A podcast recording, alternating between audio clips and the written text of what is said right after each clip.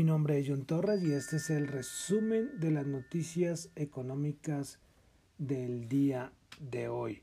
Bueno, hoy un poquito más tarde de lo normal, pero aquí, aquí estamos cumpliendo, cumpliendo con, con este resumen que personalmente a mí me ayuda muchísimo a aclarar un montón de cosas, a retomar cosas que se me pasan del día y creo que a muchos de ustedes, los que nos escuchan en vivo en ese momento, en Radio Dato Economía, en el podcast de Spotify o en YouTube.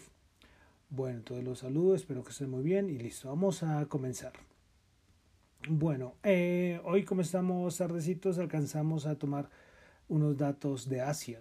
Esa es la ventaja de hacerlo hasta ahora. Pocas veces lo suelo hacer tan tarde, pero pero bueno, esta vez tocó. Pero bueno, antes de tocar esos datos de Asia, eh, hace mucho no hablaba sobre la, la vacuna. Eh, y es que si, pues, si me pusiera a hablar de todo lo que sale de las vacunas, me demoraría, bueno, no sé cuánto tiempo. Tocaría hacer un podcast de solo de las vacunas. Salen noticias a montones.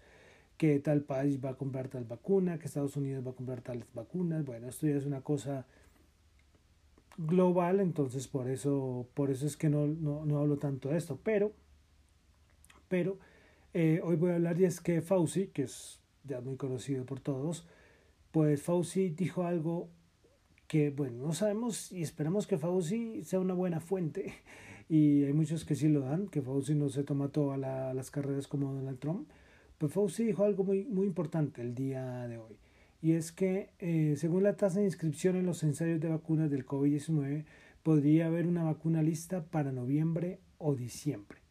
Eso me pareció muy importante porque, bueno, ya la otra noticia de qué países van a contratar tales vacunas, pero, pero Fauci es muy positivo, no lo era tanto, y dice que entre noviembre y diciembre parece que va a haber una vacuna. Entonces me pareció esto muy importante de traerlo eh, aquí al podcast para comenzar con esa noticia y esperemos a ver. Eh, bueno, aquí no se cuenta la vacuna esa extraña rusa que, que iba en la fase 2, una cosa súper rara que no sabemos qué va a pasar o qué pasó con esa vacuna, pero aquí traemos como las vacunas un poco más serias, ¿no? Entonces quería comenzar con esa noticia. Bueno, ahora sí vamos a China y pasamos a los y pasamos a los PMI de servicios. Hemos tenido PMI eh, manufactureros, pero ahora vamos a los PMI de servicios. Pues en China, el Caixin, PMI de servicio de Caixin, se estimaba 53.9, terminó en 54, anterior 54.1. Bueno, muy superior a la esperado, no tanto, muy poquito, muy poquito, no fue tan buenos como el manufacturero. Bueno, en Japón también tuvimos el del Jibun Bank de servicios, eh, 45, el anterior había sido 45. Y en Australia también lo tuvimos eh, 49, cuando el anterior había sido 48.1. Curioso que solamente de China vamos a esperar con otros países, porque Japón y Australia siguen por debajo de 50 en el PMI de servicios. Pasamos a España. España tuvimos datos de desempleo. Cambio en el desempleo. Recordemos que el mes pasado había sido un dato muy bueno porque había una caída de como de cuántos eran, eh, como de 890 mil personas o algo así.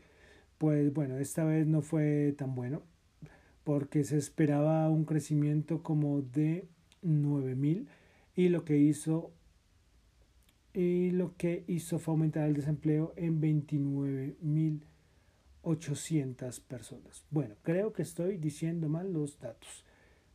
Bueno, tendré que verificar, pero aquí me, aquí me falla. Es que hay veces que cojo de varias fuentes y me, y me confundo. Pero sea lo que sea, el dato de desempleo no fue bueno, porque lo que hizo fue aumentar respecto al dato anterior de julio y respecto al dato estimado. Bueno, entonces continuamos. Continuamos con Europa les queda viendo mañana el dato de, de España, el desempleo. Bueno, en Alemania tuvimos ventas minoristas en Alemania en el mes de julio, cambio mensual, el anterior había sido una caída de menos 2%, se estimaba un aumento del 0,5% y terminó una caída de menos 0.9%. Bueno, pasamos a Estados Unidos. Dato de ADP, recordemos que esta, esta encuesta, que es antes del dato de empleo, que es más importante, pues estimaba eh, un aumento de un millón el anterior había sido de 167 mil y pues terminó en 428 mil, mejor al anterior, pero menos de la mitad del, del esperado, o sea, quedó muy, muy por debajo del dato esperado. Ahora vamos a esperar ese dato del dato de empleo. Bueno, también tuvimos órdenes de fábrica en Estados Unidos. Eh, se esperaba un aumento del 6,2% y terminó un aumento del 6,4%, lo cual es muy positivo. Bueno, em, tuvimos el libro beige de la FED. Pues en este libro lo que hace es como ver en, qué, en cuáles son las condiciones económicas de, las, de los 12 estados donde está la FED. Siempre les he dicho de la FED de Atlanta, la FED de Filadelfia. Bueno, pues esto es lo que aparece y es un informe como general. Pues bueno, vamos a tomar algunas cositas importantes porque lógicamente es un informe bastante largo. Eh, bueno, la FED dice que aunque la actividad económica ha aumentado, la mayoría de los distritos aún sigue en niveles inferiores en comparación con los que existían antes de la pandemia. Bueno, vale destacar en este informe de la Reserva Federal eh, que para la toma de decisiones sobre las tasas de interés en el país, aunque, aunque, esté, aunque ya la Reserva Federal, vamos a tratar de resumirlo, aunque ha, mostrado señales de que las tasas de interés se mantendrán al nivel actual, que es casi a cero,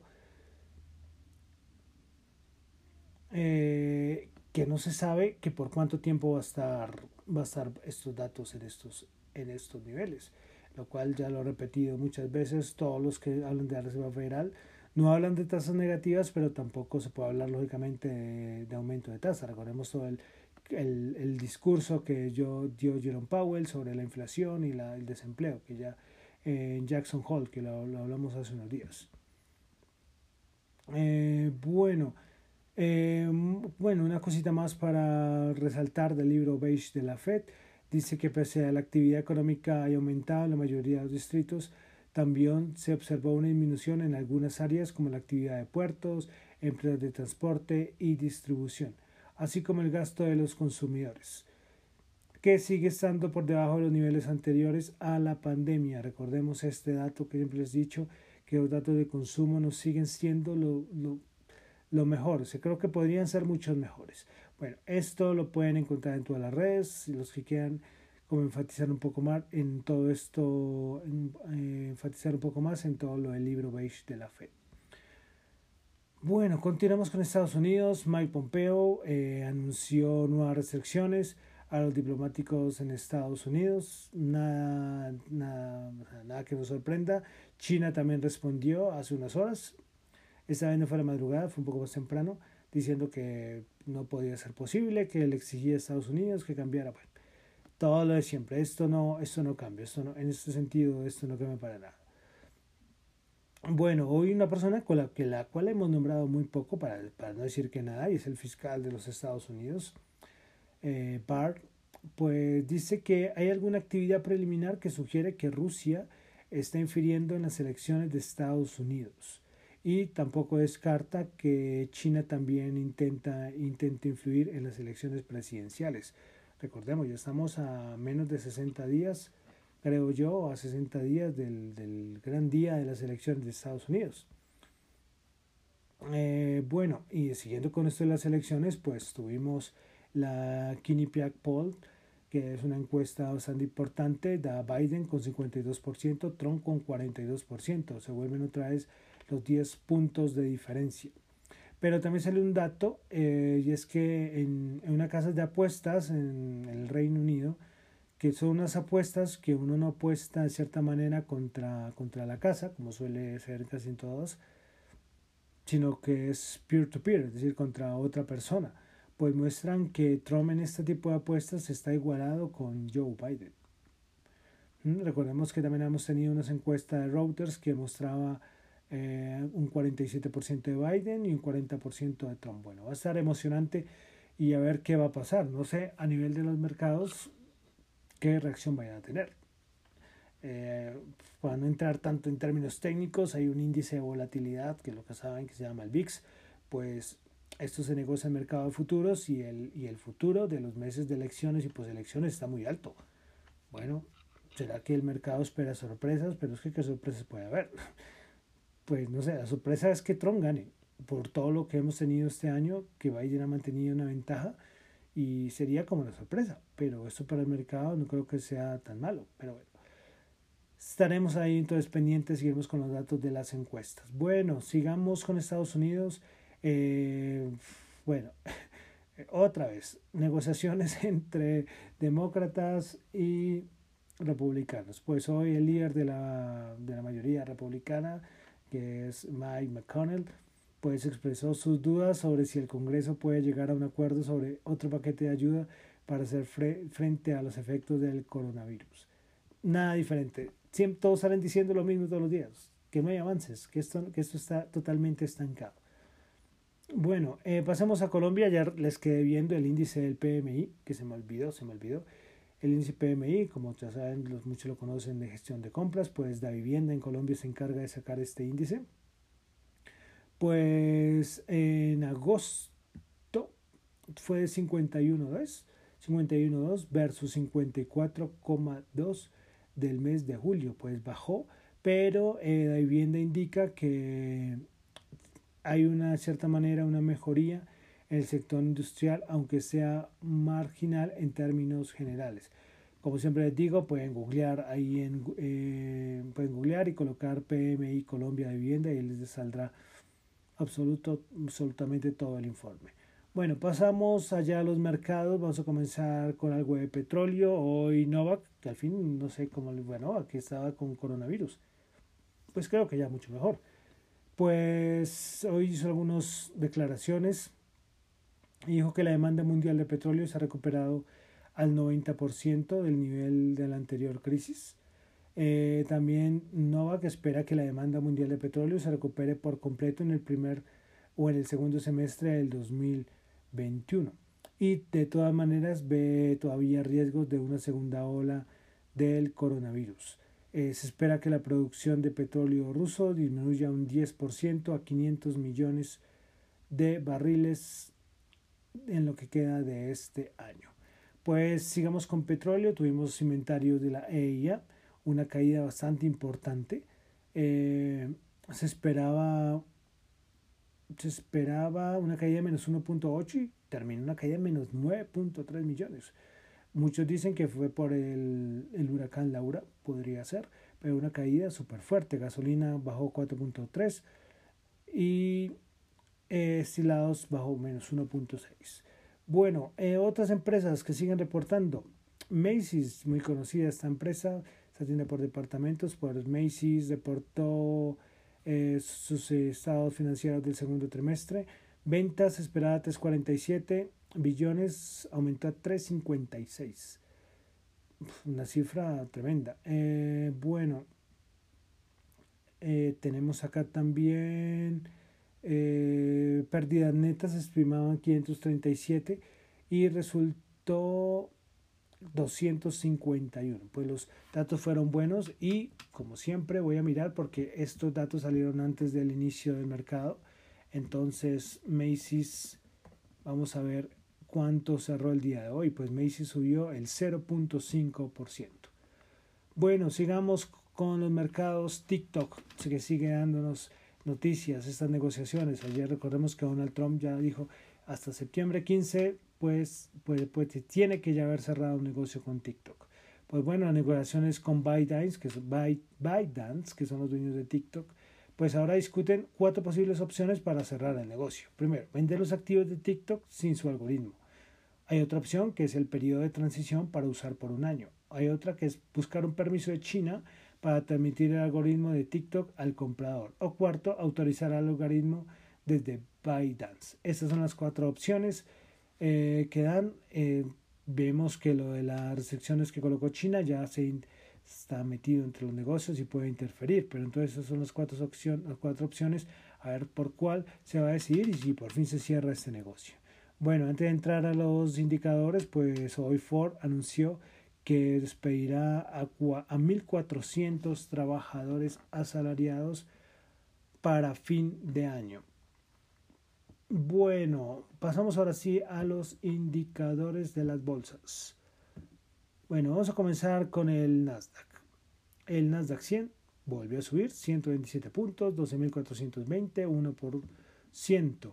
Principales ganadoras del día, eh, Lamb Research 6.5, Alien Technology 6.2 y Applied Materials 5.1. Principales perdedoras, Liberty Global 6.4, Tesla menos 5.8 y Quad Retail menos 4.9. Pasamos ahora al Dow Jones, que alcanzó los 29.000 puntos, 454 puntos subió 1.5%. Principales ganadoras del día, Coca-Cola 4.2, Dow in 4.1 e International Bus Mars Corp IBM 3.8. Principales perdedoras, Apple menos 2% y ExxonMobil menos 0.6. Pasamos al SP500, que se acerca a los 3.600 ya. Eh, y algunos le colocaban meta fin de año 3.600, ya pues, se daba 20 puntos nomás. Pues subió 54 puntos, 1.5%, 3.580. Principal ganadoras DXC Technology 11.6, Brown Forman 10% y Lam Research 6.5. Principales perdedoras eh, Diamond Bragg Energy menos 5.6, Marathon Oil menos 3.7 y Oak Resorts menos 3.3. Pasamos a la Bolsa de Valor de Colombia. El Colcap subió 2 puntos, 0.1%, 1.258. En la Bolsa de Valores de Colombia, principales ganadoras CH Cemex 7.6%, Grupo Aval 4.7% eh, y el Banco de Bogotá 3.6%. Principales perdedoras Avianca menos 13%, ISA menos 1.9% y Ecopetrol menos 1.5%. El petróleo tuvo fuertes caídas a pesar de esos superdatos de inventarios pues el Brent bajó, bajó a 44.4, bajó 1.3, WTI 41.5, bajó 1.5. Y el oro 1949 bajó 27, Bitcoin 11.381, bajó 652. Se me olvidaba y no he actualizado en Twitter porque la resistencia a los 12.000 para el Bitcoin le ha costado, creo que lo he intentado ya como cuatro veces. Mire, esa, se volvió tremendo. Bueno, sigamos. Eh, ya, entonces ya solamente queda eh, tasa representativa del mercado. 3.653 bajó 30. Bueno, entonces con esto terminamos el resumen de las noticias económicas del día de hoy. Mi nombre es John Torres. Me encuentran en Twitter en la cuenta arroba John Chu, en la cuenta arroba Dato Economía. Muchísimas gracias.